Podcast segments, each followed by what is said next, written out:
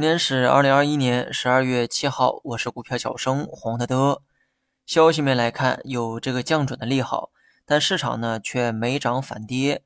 原因呢，我在午评的时候啊都讲过，靴子落地之后，市场短期呢也就没有了盼头，所以情绪上反而没有了之前的亢奋，转而走向理智。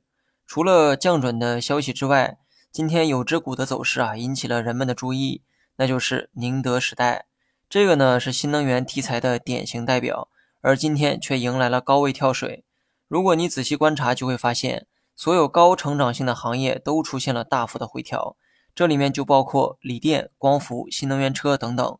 降准很大程度上加速了市场的分歧出现。你要知道，成长股上涨的逻辑都是在炒预期，市场觉得今后会有宽松的货币环境，所以呢不愁没有钱去炒作。但现在好消息正式落地，而在这之后，暂时还看不到关于流动性方面的其他利好，所以靠这个预期炒作起来的成长股，它也就没有了继续上涨的动力，因为这股动力已经提前释放在了之前的股价上。明年市场的主线大概率会转向蓝筹白马，今年涨得高的板块，明年要注意风险；而今年没涨的板块，明年可能会有不错的机会。最后呢，说一下板块和大盘的表现。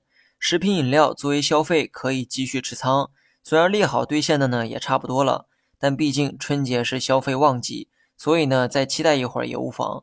降准对金融的利好是最直接的，金融股过去的跌势有望得到缓解。不过反弹呢不要期待太高，估计板块的表现啊会比较含蓄，反弹呢也是相对温和的。半导体今天的回调力度比较大，估值涨到一百之后也处于较高的位置。跌一跌呢也很正常，长线看涨的逻辑不变，只是短期呢存在一定的不确定性。保守的人呢可以适当减仓一部分，落袋为安。如果本身仓位就不算重，那么我觉得继续持仓也没什么问题。至于大盘的观点，跟之前一样，中期乐观一点，短期偏谨慎一些。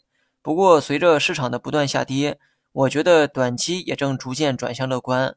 跌得深意味着释放了不少获利盘。这种情况下，再往下跌，空间呢会变得十分有限。所以短期啊，如果还有低点出现，那么不妨考虑再次加仓，把仓位加到七成。